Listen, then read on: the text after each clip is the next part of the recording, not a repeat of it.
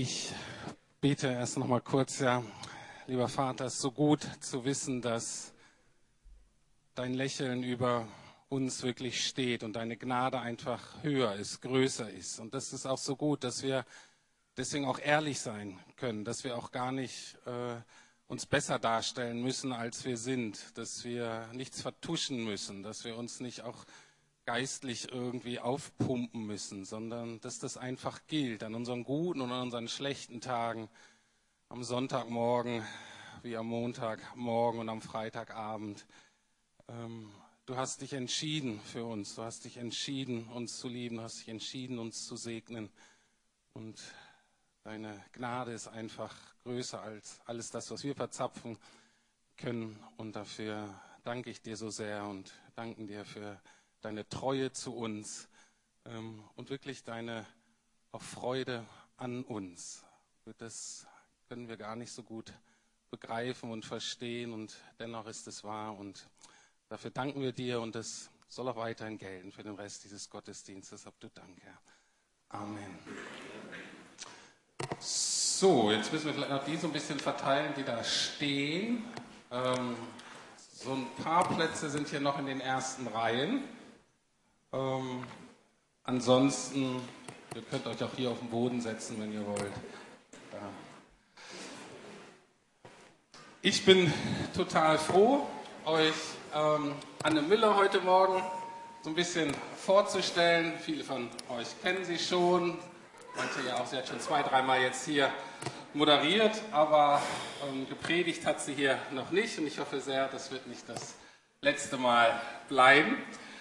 Ähm, Anne, wenn ich dir vor ein paar Jahren erzählt hätte, Mensch, Anne, ähm, du wirst hier bald predigen und zwar über das Thema Familie, da hättest du wahrscheinlich gedacht, ähm, hier ist ein falscher Prophet unter uns. Und du hast mir gerade noch gesagt, du bist nicht so die klassische Referentin für Familie. Was meintest du damit? Ähm, was ist denn eine klassische Referentin und äh, warum bist du es nicht? Ja, na, wenn man sich äh, so christliche Familienbücher zum Beispiel anschaut, dann kann man hinten in der Buchklappe sehen, was steht da über die Autorin. Und das ist in der Regel sowas so. Also Frau, sagen wir, ist 50, 60, die ist auf jeden Fall seit mindestens 30 Jahren glücklich verheiratet. Äh, die hat Minimum vier Kinder, vier Kinder aufwärts. Die ähm, hat vielleicht so theologische, eine Bibelschule oder einen theologischen Hintergrund oder was Soziales studiert, vielleicht Lehramt, aber natürlich nie in ihrem Beruf gearbeitet. Ähm, sie äh, ist in der Regel nicht berufstätig. Sorry, ich mache den Ohrring ab. Das Problem habe ich nicht. Genau und genau und die ist auf jeden Fall schon ihr ganzes äh, Leben äh, Christ und keine Ahnung mit 20 äh, verheiratet und Mutter geworden. So und ähm, ja jetzt seht ihr mich und denkt äh, hoffentlich denkt ihr oh die ist nicht 60. ähm, ich ich ähm, ja wenn auf meiner Buchklappe würde er da wenn man ehrlich ist stehen Anne Müller, 35, hat gerade mal zwei Kinder zustande gebracht. ähm, ist äh, na, meistens glücklich verheiratet mit Stefan. Manchmal, manchmal nerven wir uns auch, manchmal ertragen wir uns auch nur. Ähm, sie arbeitet äh, geringfügig in Teilzeit in einer nichtchristlichen Werbeagentur. Sie ist erst seit acht Jahren so richtig mit Jesus unterwegs, hat kein Theologiestudium, keine Bibelschule, ähm, und vor allen Dingen, sie kann jetzt hier nicht retrospektiv voller Weisheit und Erfahrung erzählen, wie der Hase läuft und was man über Familie wirklich wissen muss und wie es richtig ist. Denn ich stecke mittendrin, also bis zum Hals sozusagen. Ich, ähm, ich kann euch erzählen, wie es jetzt ist und was mich jetzt beschäftigt und ich würde euch da gerne mit reinnehmen. Genau, dann stelle ich auch gar keine weiteren Fragen, sondern du nimmst uns da jetzt voll mit rein. Oh, danke.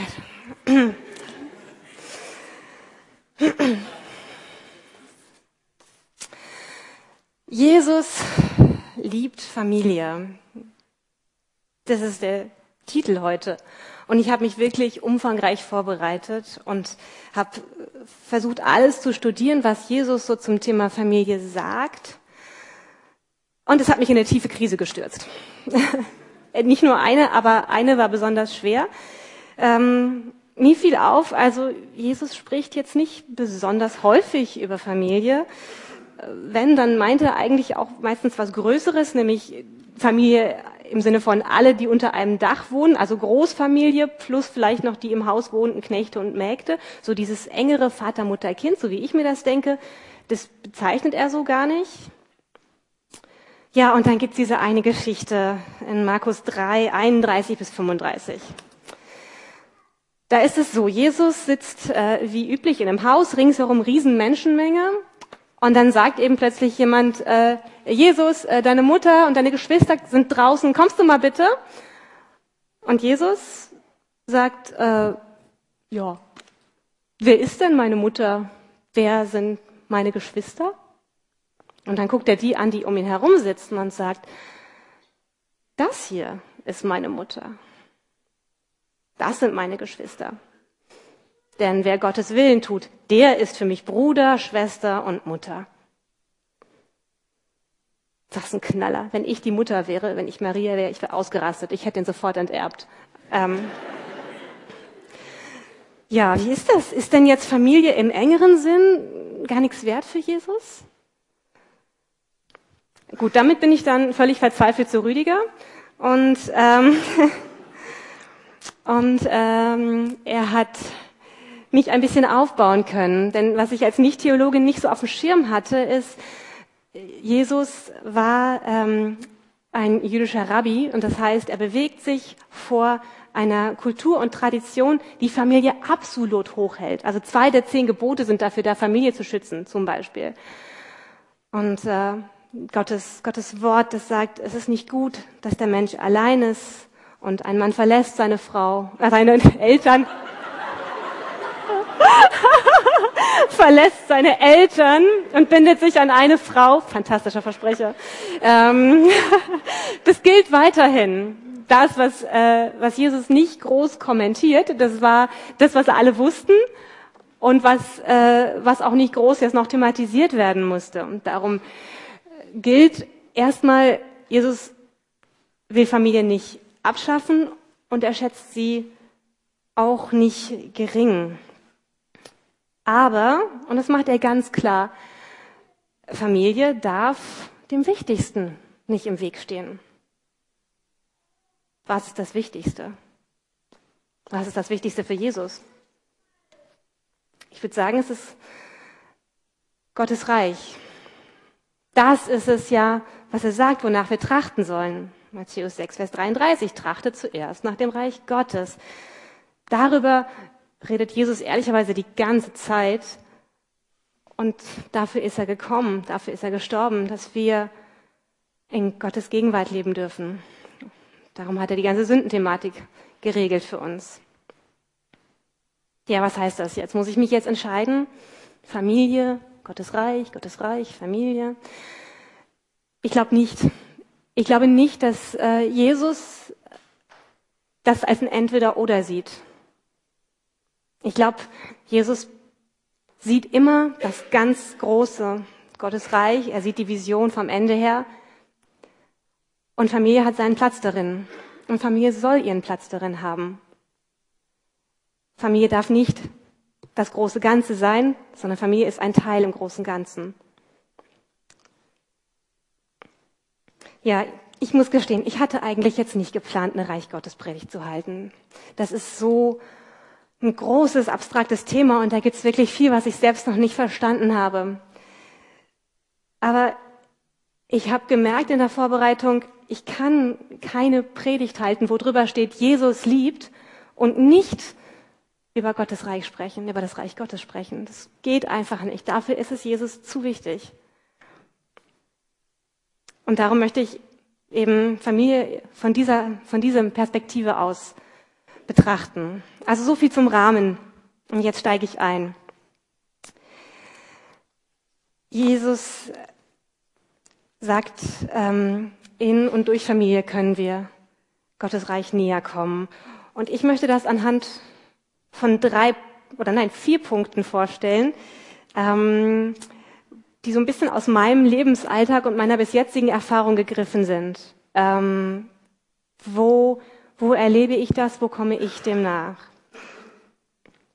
Wenn wir davon ausgehen, dass Gott uns auf Großes vorbereitet und uns dafür gebrauchen will und es auch ein Stück weit hier schon wahr machen will, dann sehe ich Familie so ein bisschen wie so ein Spielplatz. Hier dürfen wir üben, hier dürfen wir uns ausprobieren, hier fallen wir auch mal hin. Und hier ist manches auch schon wahr, was in der echten Welt vielleicht noch gar nicht so sichtbar ist. Die vier Lernfelder habe ich genannt. Dienen wie ein König, Vertrauen wie ein Kind, Leben wie ein Befreiter und lieben wie eine Mutter. Dienen wie ein König. Das erste große, große Lernfeld, in das Familie uns stößt, ist das Thema Macht. Das ist für Jesus wirklich wichtig, da redet er auch sehr oft drüber und ist für uns ehrlicherweise auch sehr wichtig. Wenn ich da denke zum Beispiel an meinen Job. So, ich bin da ganz klassisch eingestiegen als Praktikantin und dann arbeitet man sich Stufe um Stufe nach oben und das Ziel ist es, sich möglichst weit weg von Kaffeemaschine und Kopierer zu bekommen. Ähm, das heißt, man klettert nach oben und andere sind weiter unten. Andere müssen einem dienen, andere müssen für mich Kaffee kochen und kopieren. Und das ist, wonach ganz viele von uns, und ich stehe ich irgendwie auch, immer wieder streben. Ähm, das Ding ist, Gottes Plan für uns, wenn ich die Bibel richtig verstehe, ist es überhaupt nicht, dass wir möglichst viele Menschen dazu kriegen, uns zu dienen. Jesus sieht Macht total anders. In Matthäus 23, Verse 8 bis 12 sagt er, ihr solltet euch nicht Rabbi nennen lassen, denn nur einer ist euer Meister und ihr alle seid Brüder. Auch sollt ihr niemand hier auf der Erde Vater nennen, denn nur einer ist euer Vater, der Vater im Himmel. Ihr sollt euch auch nicht Lehrer nennen lassen, denn nur einer ist euer Lehrer, Christus. Und dann der Knüller, der Größte unter euch soll euer Diener sein. Denn wer sich selbst erhöht, wird erniedrigt werden, und wer sich selbst erniedrigt, wird erhöht werden. Was denn jetzt steht hier? Wer Macht hat, soll dienen, das ist ja genau das Falsche. Ich habe ja Macht, damit andere mir dienen müssen, oder? Das ist, ich finde, laut weltlichen Maßstäben überhaupt nicht erstrebenswert. Tja, und dann schaue ich in meine Familie. Wie ist es denn da mit der Macht? Und wie ist es da mit dem Dienen? Ich finde, seit, seit wir Kinder haben, sind wir so ein bisschen, ein bisschen wie König und Königin. Ja, wir machen die Regeln, wir setzen unsere Ziele, unsere Strategie. Wir bestimmen, wann ins Bett gegangen wird und was auf den Tisch kommt noch. Ähm und idealerweise füllen wir diese Aufgabe auch aus wie Könige. Und zwar in, in Würde und mit einer klaren Perspektive. Ähm aber ehrlicherweise, seit ich Königin einer Kleinfamilie bin, verbringe ich extrem viel Zeit auf Knien sei es um Krümmel zusammenzufegen oder Erbrochenes mit der Zahnbürste aus der Heizung zu kratzen morgens um vier.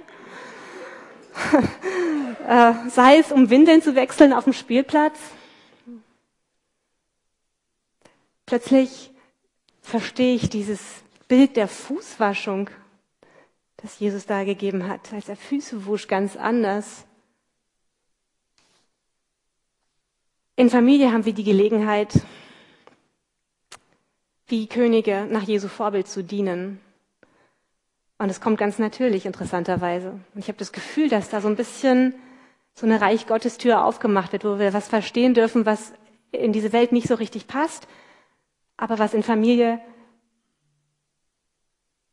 wahr und real ist und einfach zu uns kommt. Und ich verstehe mehr und mehr, dass das eine Würde hat. Ich habe mich lange als Mutter gefühlt wie eine unbezahlte Putzfrau. Und ich verstehe, dass Jesus das anders sieht. Eine dienende Leiterschaft hat große Würde. Und es ist außerdem eine super Schule, um seinen Egoismus zu bekämpfen, seinen Stolz in die Schranken zu weisen, um Hingabe zu praktizieren. Wie ist denn das bei euch in euren Lebensbereichen? Gibt es einen Bereich, wo ihr dient wie ein König? Wie ist es auf eurer Arbeit, im Job oder im Ehrenamt oder in euren Vereinen?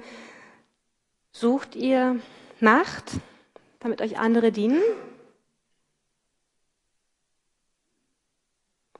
Und wie ist es in euren Familien? Dient ihr? Und dient ihr voller Würde und mit ganzem Herzen? Und könnt ihr die Würde darin erkennen?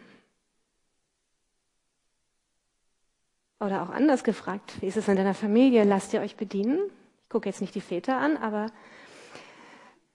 Gott hat da, ähm, hat da eine Perspektive für uns. Und ich möchte euch einladen, das, das zu entdecken und dem auf den Grund zu gehen.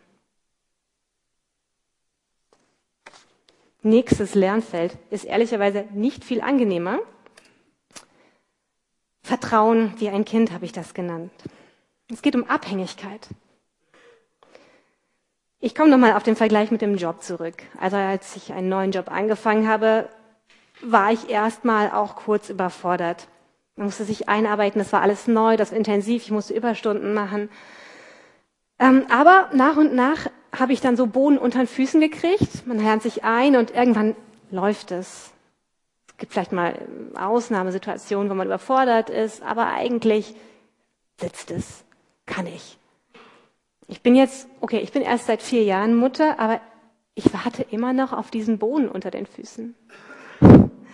Ähm, denn ich erlebe, dass Gott mich absolut und jeden Tag an die Grenzen meines Wissens, meines Könnens und vor allen Dingen meines Einflusses bringt. Und für eine lange Zeit. Das auszuhalten, dass wir plötzlich nicht mehr die Weisheit und die Antworten haben, das ist schwer.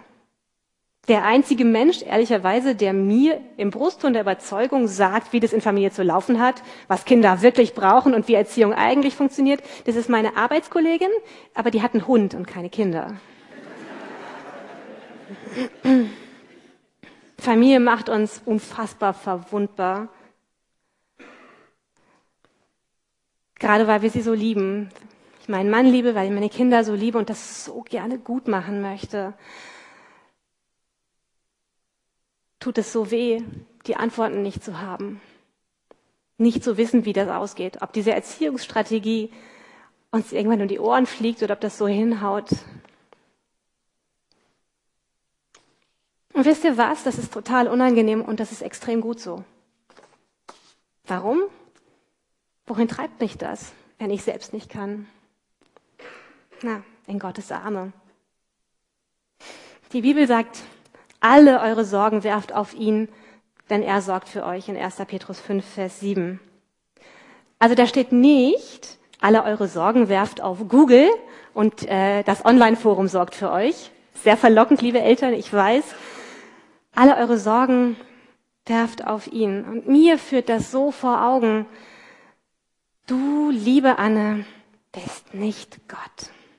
Du, liebe Anne, brauchst Gott. Ehrlicherweise gilt es für alle Lebensbereiche, Job, wo auch immer ihr so seid, aber in Familie wird einem das ganz besonders klar vor Augen geführt. Und das ist ein Segen und eine Herausforderung, oft eine Zumutung. Ich denke da an all die Situationen, wo wo ich eben nur noch beten kann. Der Tag, an dem meine große Tochter von einem zwei Meter hohen Klettergerüst gefallen ist. Der Tag, an dem sie eine ganze Tube Zahnpasta gegessen hat. Der Tag, an dem sie einen elektrischen Schlag bekommen hat, weil sie eine Lampenfassung gefasst hat. Der Tag, an dem sie aus dem Kindergarten kam und erzählt hat, dass die anderen Kinder total gemein zu ihr sind und sie hänseln, weil sie ein bisschen langsamer ist. Die Tage, wenn mein Mann von der Arbeit kommt und es lief irgendwie nicht gut. Der Druck ist hoch und ich kann überhaupt nichts machen. Oder die Tage, wenn er eigene Wege geht oder Entscheidungen trifft, die ich nicht, nicht gut finde. Alles Dinge, die sich meiner Kontrolle entziehen und die total nah an meinem Herzen sind. Ja, wohin gehe ich dann? Natürlich an Gottes liebendes Ohr, zu dem einen, der weiß, was kommt, der weiß, wie diese Geschichte ausgeht, der weiß, was richtig ist, der alle Antworten hat und der mich und meine Familie einfach liebt, wie wir sind.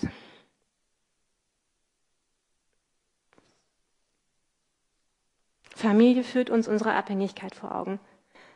Und das Spannende ist, dass man sich doch ein Stück weit diesem unangenehmen Gefühl entziehen kann.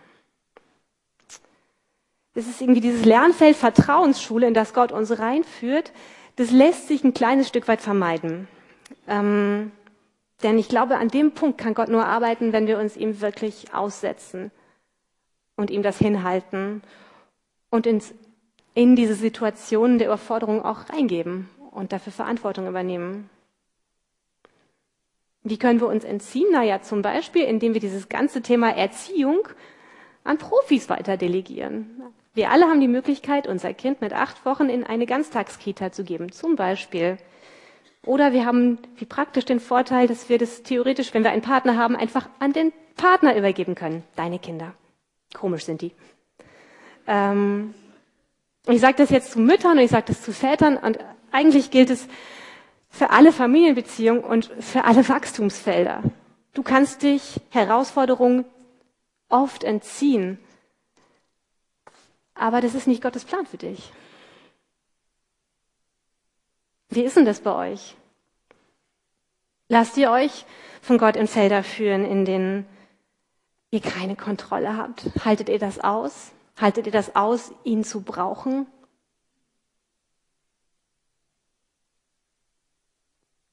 Vielleicht habt ihr schon erfahren, Situationen, in denen ihr völlig überfordert wart und auf, auf Gott zurückgefallen seid. Und was hat das mit eurer Beziehung mit zu ihm gemacht? Was hat das mit eurem Glaubensleben gemacht? Ich glaube, es ist total wichtig, dass wir solche Geschichten erzählen. Zum Beispiel im Hauskreis. Oder erzählt es heute Abend mal eurem Partner. Wie ist denn das bei euch mit dem Thema Vertrauen? Wie, wie steht es da gerade? Oder was durftet ihr schon erleben? Die letzten beiden Punkte sind ein bisschen angenehmer.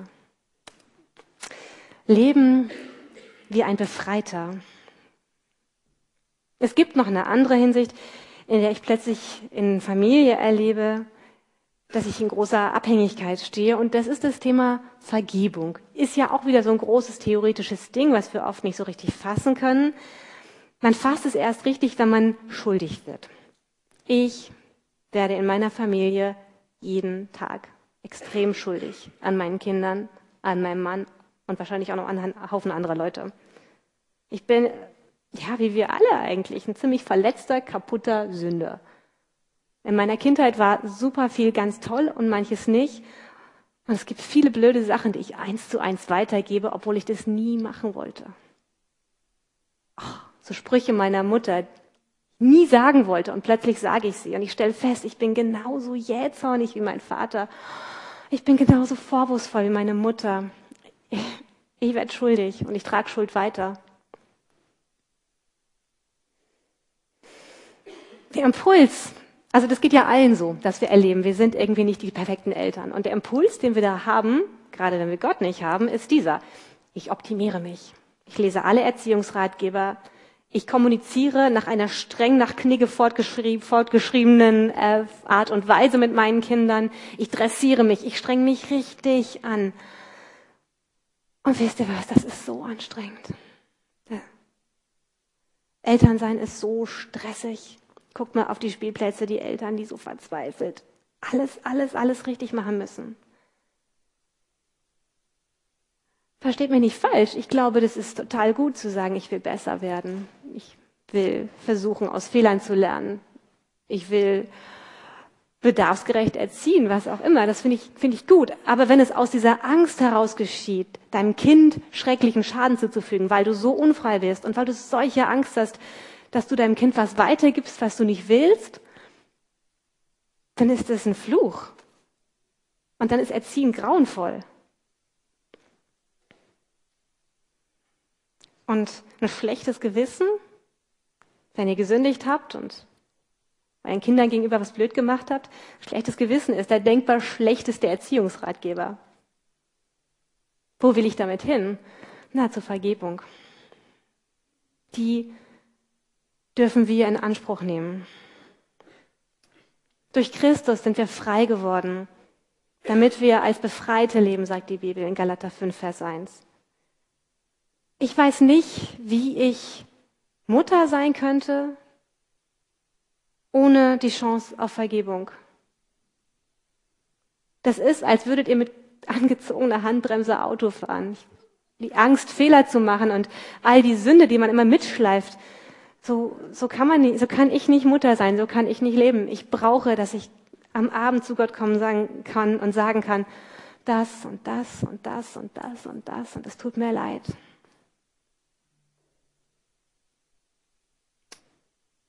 Familie lehrt mich, Vergebung zu ergreifen und darauf zu vertrauen, dass das wahr ist. Familie lehrt mich auch, darauf zu hoffen und zu vertrauen, dass Jesus mit den Kollateralschäden, die meine Sünde mit sich bringt, fertig wird. Ja, meine Kinder werden verletzt und ja, Gott wird damit fertig. Die ganze Bibel ist voll mit von Geschichten von Menschen, die irgendwie kaputt sind, die irgendwie einen Schaden haben. Ich, diese ganzen Geschichten von, von Vergewaltigungen und Inzest und, und Mord und Totschlag. Ähm, und genau das sind die Menschen, mit denen Gott seine Geschichte schreibt. Warum? Weil er damit fertig wird. Gott kann ganz wunderbar mit Schrott arbeiten. Und in Familie lernen wir darauf zu vertrauen, weil wir hinterlassen, wir hinterlassen Schrott.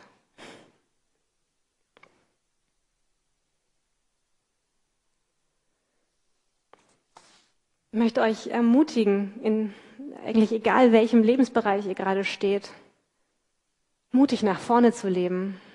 Guckt nicht immer nur auf das Vergangene, gebt es zu Gott, haltet euch nicht an dem auf, was ihr alles falsch gemacht habt, wo ihr schon was verbockt habt, wo jetzt vielleicht Schaden entstanden ist. Gebt es Gott, vertraut darauf, dass er es gut machen kann. Und lebt nach vorne. Gebt euer Bestes. In Familie hast du keine Zeit für eine interne oder externe äh, Supervisionspause, sondern am nächsten Tag wieder gleiche Mutter, gleiche Kinder. Du musst weitermachen und du musst sicher sein, dass das, was war, dass es bei Gott gut aufgehoben ist und das, was kommt, auch. Das Gleiche, glaube ich, gilt für alle Lebensbereiche. Lebt nach vorne. Ich möchte euch dazu Mut machen.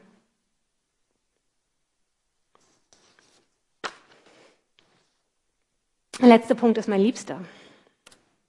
Lieben wie eine Mutter. Auch das ist etwas Wundervolles, was wir in Familie leben und erleben und erlernen und einüben dürfen. Vielleicht kennt ihr das diese Gedanken. Ich, ich bin doch nicht liebenswert. Ich bin so unfassbar fies und hässlich und gemein und dumm. Und ich muss mich viel, viel, viel mehr anstrengen, damit Gott irgendwas Liebenswertes an mir finden kann. Ich denke das von mir, ich weiß nicht, wie es euch geht. Es kommt immer wieder mal so rein. Einfach so lieben, das ist ehrlicherweise auch nicht normal. Also wenn wir jetzt uns Liebesfilme anschauen. Klar, jetzt nicht die beste Schule für Liebe, aber ähm, sagt ja schon einiges über uns aus. Da werden irgendwie eigentlich immer Punkte vergeben. Ja, du musst irgendwie schön oder reich oder mächtig sein oder richtig nett. Ähm, und dann kriegst du am Ende jemanden ab, der ungefähr so viele Punkte hat wie du. Vielleicht nicht in der gleichen, in der gleichen Kategorie, aber am Ende äh, kommt da immer gleich zu gleich. Das ist, wie wir uns Liebe ungefähr vorstellen. Also eine zum Beispiel sehr schöne Frau und ein sehr mächtiger Mann, toll. Ähm, ja, das Spannende ist, äh, ja, bei Gott ist es ein bisschen anders. Auch nicht so normal.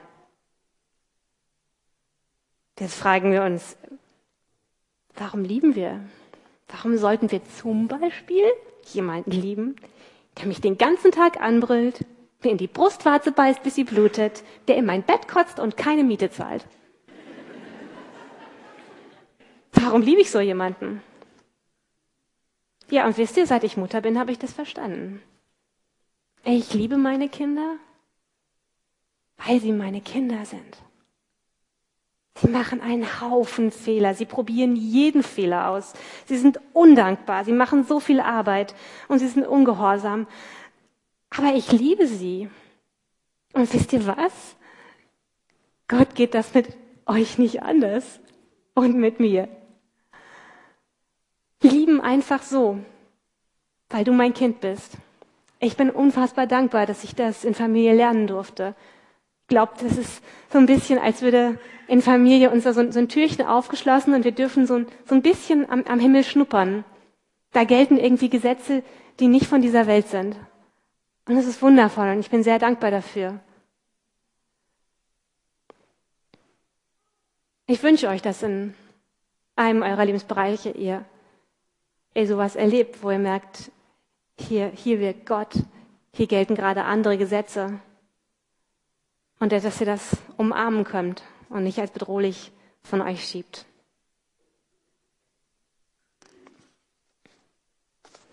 Jetzt habe ich eine Menge über Familie erzählt und ihr denkt jetzt wahrscheinlich, warum sollte ich mir das antun? Vieles von dem, was ich jetzt erzählt habe, ist nicht attraktiv. Abhängigkeit, uh, Hilflosigkeit, grauenvoll. Und wisst ihr, ich kann das verstehen. Dieses wahnsinnig selbstbestimmte, individualisierte, optimierte, selbstverwirklichte Leben. Ich finde, es klingt toll. Kommt mir viel sicherer vor. Und wenn ich in die Bibel aufschlage, stelle ich fest, leider, leider, leider, und Gott sei Dank, das ist nicht Gottes Plan für uns.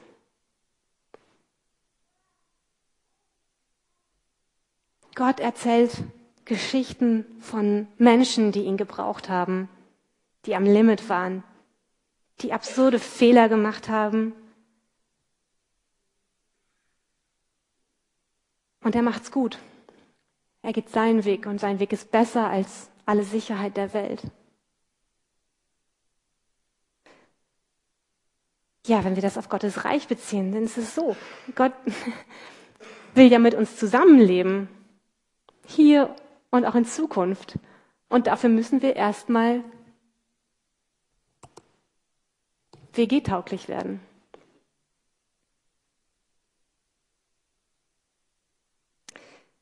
Ich bin der Überzeugung, dass Gott uns hier auf dieser Welt entwickelt und fordert und in Wachstum führt.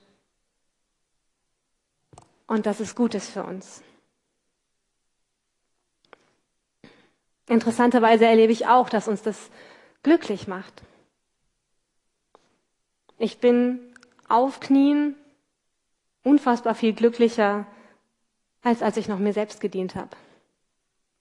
Das ist eine Seite, die wir als Eltern, glaube ich, nicht oft genug erzählen, aber erzählen dürfen.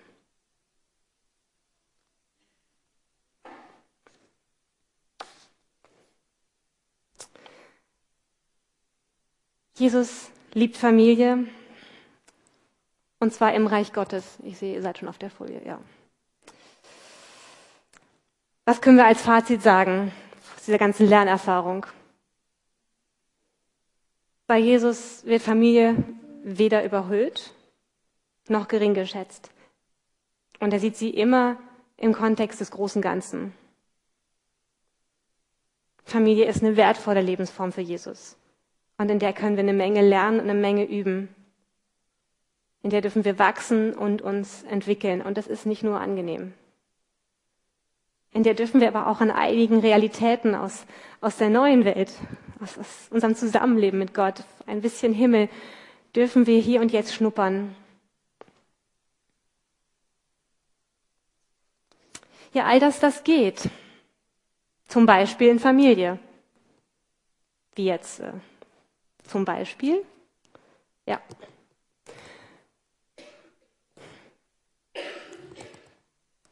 Also ich glaube, die Präsentation hängt.